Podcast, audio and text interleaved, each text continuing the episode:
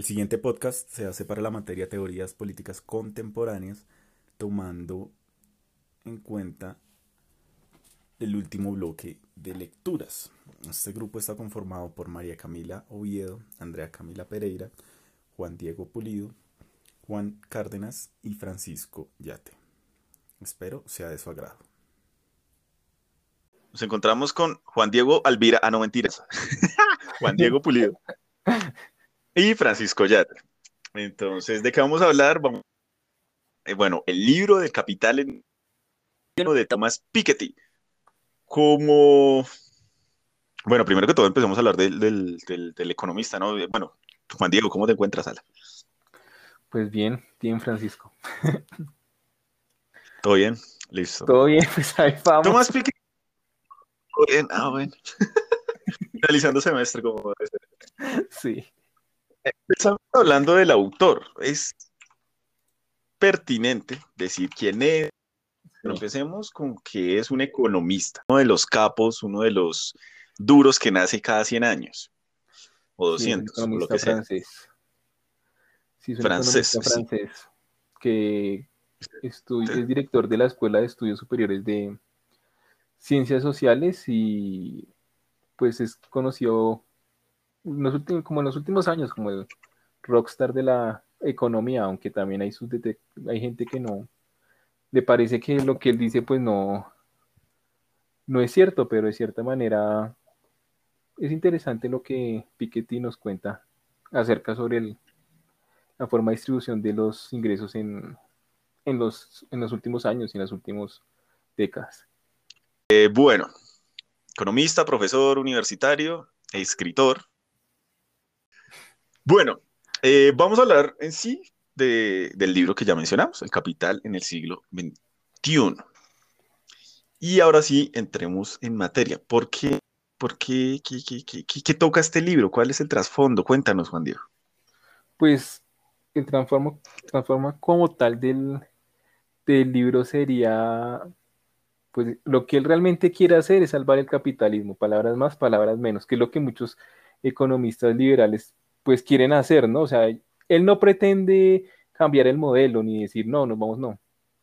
Él quiere seguir con el capitalismo, pero, pero como reformarlo para que funcione, no que no lo que está sucediendo ahorita con, con el neoliberalismo y esas cosas. Sí, porque hay muchos, hay muchos críticos que le dicen, no, usted es socialista, no, usted es comunista, no sé qué, ta, ta, ta, sin haberlo leído, sin haber dicho, y el man en cada conferencia, en cada cosa clara, no, no es un modelo anticapitalista, sino más coherente. Sí.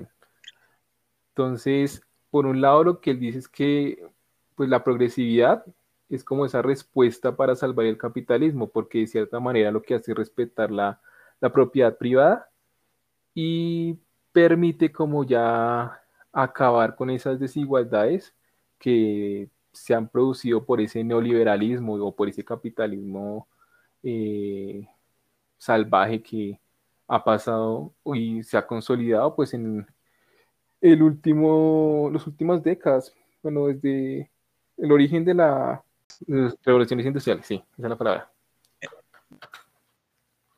Vamos a decir más o menos qué hace, qué hace y cuál es su eh, a los otros economistas.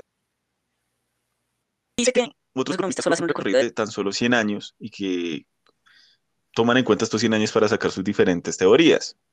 Supongo que también le hará sus, a sí mismo, esa crítica va para economistas neoliberales, eh, también mete Marx en esa colada, de los de, los de antes, los clásicos. Y bueno, y entre otros, él dice, para, sacar una teoría real, verídica, que se sustente, coherente, hay que tomar datos, empezando por ahí. Y aparte por 200 años. Guerras mundiales y demás. Y con esto vamos a saber qué es lo que en verdad pasa en el mundo y cuáles son los problemas y cuál sería la posible solución. Sí, digamos, en, en todo su libro lo que le hace es sistematizar todos esos datos y muestra gráficas entonces, todos sus argumentos son por medio de gráficas.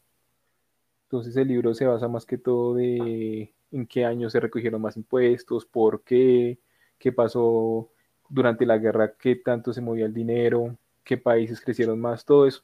Pero entonces sí son con datos. A diferencia, no sé, pues, de, de Marx, que en ese tiempo pues él no tenía datos, ¿no? Pero no solo esto, también él dice que hace un, no se basa solo en un país, en una región, sino que trata de recopilar en diferentes países del mundo también tomando los datos fiscales. Entonces va y hace su muchos años para sacar el libro y, bueno. ¿Cuáles son las conclusiones de este hombre? Pues en esa parte lo de algo importante que dice él y es algo que ocurre también en, en, nuestro país, ¿no?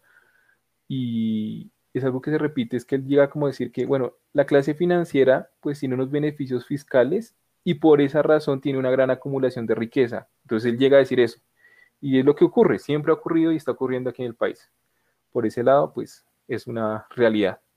Entonces, por tal motivo, pues se tiene que empezar a, imponer pues un impuesto sobre todos esos valores financieros. Y también pues ahí ya llega a, crearse pues un impuesto sobre el capital.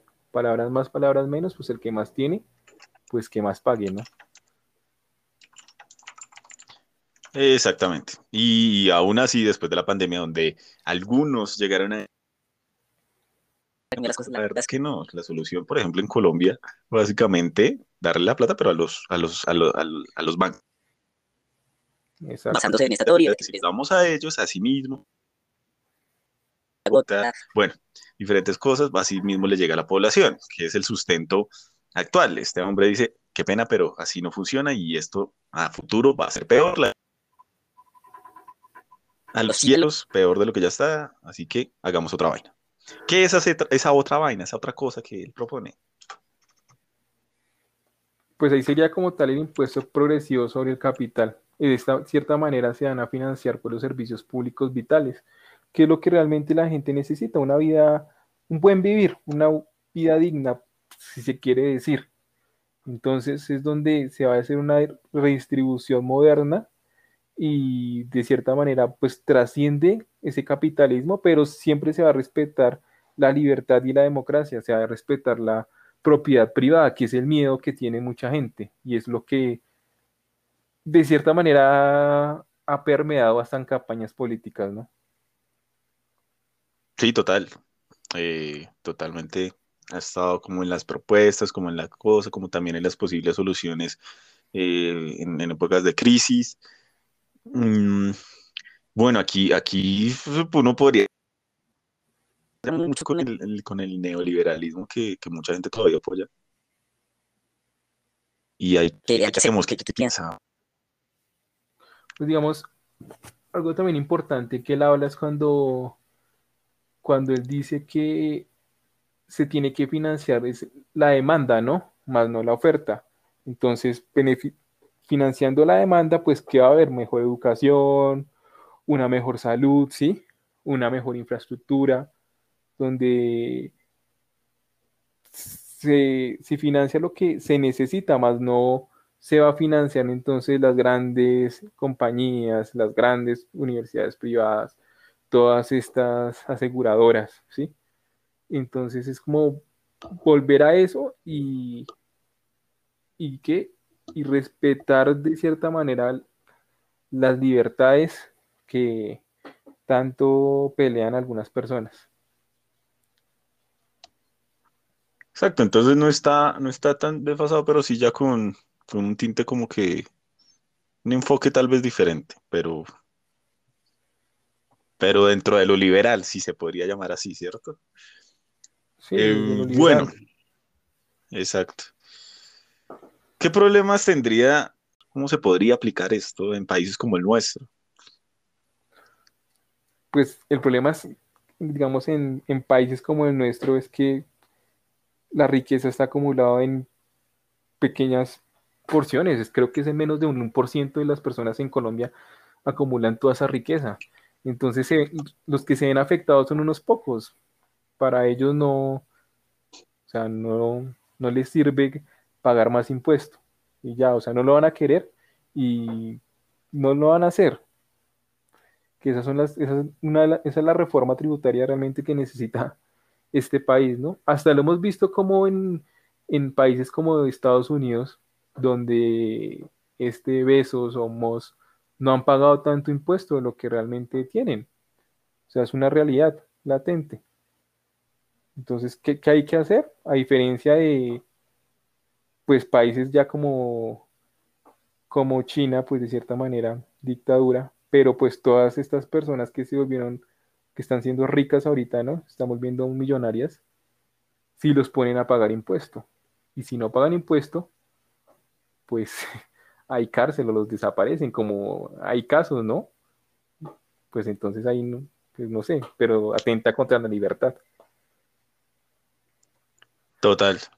Pues eh, ahí es, una tarea grande, una tarea grande que, tiene que voluntad política, presión social, en, eh, pues, en países como nuestro, ¿no? Porque obviamente estos, estas, estas personas que están en el poder, que, están en lo, más arriba, que son los que ganan más, pues no, no, no lo van a aceptar así como así. No va a pasar de la noche a la mañana. Pues hay que empezar a cambiar las cosas, porque tampoco nos podemos estancar teorías que simplemente no, pues no, no, no sirvieron, no tuvieron cabida. Sí, igual también como que, o sea, él también propone, sí, el que más tiene más paga, pero, pero todos paguemos. Eso también es cierto, o sea, no hay que evadir tampoco impuestos, que es algo que, ese es uno de los problemas, ¿no? ¿Cómo se evade impuestos? Exacto, y, y él menciona algo también muy, muy, muy válido y muy importante, que tiene que ser algo mundial. Tiene que ser algo mundial porque lo que pasa, por ejemplo, en Colombia, los Panama Papers, muchos ricos colombianos pasan su dinero a paraísos fiscales y los impuestos se vuelan. Entonces tiene que ser una tarea conjunta en la que todos los países empiecen a, decir, bueno, no sé qué, a poner impuestos reales y a, ponerlos, a ponerlos en cintura como debe ser tarea titánica, sabiendo las diferencias que hay entre países y demás, ¿no? Sí, la verdad, sí. Pues digamos, en ese tema sí creo que en, un apartado le habla mucho sobre los paraísos fiscales y cómo se va de impuesto por medio de estos lugares, ¿no? Y es algo abrumador. O sea, uno no se imagina que eso sucede, pero, pero sí, eso es, es mucho flujo de capital que, que no entra en los países y se queda allá y se acumula. Entonces, ¿qué se puede hacer respecto a eso? E, es complejo porque uno diría, no, entonces implementemos las tecnologías, ¿sí? Pero tecnologías como ahorita, como lo es el blockchain, que es una, que es descentralizado, ¿no? Que cada persona en el mundo puede tener acceso. Uno llegaría a pensar que la tecnología sería la manera con la que se podría tener un control de todo este flujo de capital y por medio de nuevas tecnologías como es el blockchain. Pero también se han implementado todas estas tecnologías para, de cierta manera, eh, lavar el dinero y gracias a esta descentralización, pues los mismos gobiernos no son capaces tampoco de saber para dónde se va ese flujo de, de qué, de capital. Entonces, realmente no sé si la tecnología de ratos va a ayudar a que se tenga un mejor control sobre los impuestos o, sobre ese flujo de capital, o lo que realmente va a hacer es que la gente pues evada mejor los impuestos, ¿no? Exactamente, exactamente, puede simplemente, bueno, no sé, criptos o de diferentes maneras ocultarlos. ya, pues no, sí, yo creo que sí, es una voluntad política, eso es pura voluntad política. Sí, ¿no? Y, total, y, también, también buscar la conveniencia, también haciendo que la población no, no se haga más pobre, que es el ideal, que, es al fin y al cabo lo que cualquier teoría y cualquier cosa busca, que nadie esté pobre y que, se, que viva en condiciones dignas, ¿no? Porque digamos, creo que una, una de las críticas que le hacen a Piketty es que, o sea, dicen que la acumulación se hizo a partir no de de qué, de, dinero, sino de ideas. Creo que hay una economista que habla de eso. Entonces es como esa crítica de decir, no, pero es que esta gente rica es por las ideas que han tenido. En los últimos años se han dado cuenta que ahorita las, las los, que los multimillonarios no, eran los, los petroleros como lo fueron hace 10 años, ¿no? Ahora pues son los, los, dueños de las empresas tecnológicas y son ideas que ellos crearon. Claro, también está la otra crítica acá de decir, no, pero es que ellos tenían todas las las que las, las, herramientas para desarrollarlo y seguramente de pronto alguien tuvo la idea antes pero no tuvo las herramientas y pues no, no, no pasó así. Y, seguramente porque tampoco tampoco es que, o sea, ah, cuando Mark Zuckerberg desarrolla Facebook, por ejemplo, eh, también estaban desarrollando Hi-Fi, también se desarrolló Tumblr, eh, ¿cómo se llama? MySpace. Y la que, triunfó, la que triunfó fue justamente esta. ¿Por qué? Porque tenía a su amigo en Harvard, eh, que le buscaba la inversión, tenía toda esta alianza con, con, con, esta gente, con estos contactos que le daba todo este, este poder. Y esa fue la que predominó, y así con, con otras. Y ya estamos utilizando todo este tema en las redes sociales, ¿no? Ya tenés Instagram y WhatsApp. Y pues de cierta manera tienen todo el toda la acumulación y lo que vemos ahorita con todos estos viajes espaciales, ¿no? O sea... Igual. es contraproducente, ¿no? O sea, mientras que están viajando cuatro personas a, a ver el espacio, nosotros no tenemos ni con qué vacunarnos, ¿no? O sea, sí, e-, esa es la crítica y también pues esa es la desigualdad y esa necesidad realmente de un impuesto progresivo sobre el capital, pues para que sí, lo pueden hacer y chévere, porque a través de eso genera más empleos, eh, a través de todos esos nuevos, por así llamarlo, gustos que ellos tienen, ¿no? Privilegios, pero también se debería pensar en, en pues una distribución, y eso es lo que de cierta manera termina la conclusión de ese libro. Exactamente, una verdadera redistribución de la riqueza de manera acertada sin afectar el capitalismo. Sí, sin afectar al capitalismo porque el man es, el man es liberal. O sea, no, aquí no, no se viene a tratar de, de cambiar el modelo, ni no, entonces vamos a la lucha proletaria, no, no, nada de eso. Solo es distribución, mejor distribución y ya. Exacto, es un enfoque, a mi parecer, muy realista, muy centrado con cómo es el mundo, con las situaciones de las cosas, y no se va a, a idealismos que, que no funciona a no ser que sea con un régimen eh, autoritario, ¿no? Sí, exacto. Bueno, eh, don Juan Diego, eh, esta fue la charla para, para la materia teoría política contemporánea. Espero les haya gustado a las personas que escuchen esto. Y, pues nada, igual esto sigue en debate y, y, para las elecciones en Colombia hay que abrir el debate por los diferentes candidatos que proponen una y otras cosas, la mayoría seguir en un modelo eh, ya establecido, que, que, bueno, que no propone lo, que sí propone Piketty, que hay que sacarlo a la luz y ponerlo en la, en la contienda electoral. Sí. Ojo con el 2022. Ojo con el 2022. Ojo, con el 2022. Ojo con Gaviria. Bueno, sí, chao a todas las personas que nos escucharon y espero que de cierta manera reflexionen sobre este tema tan controversial.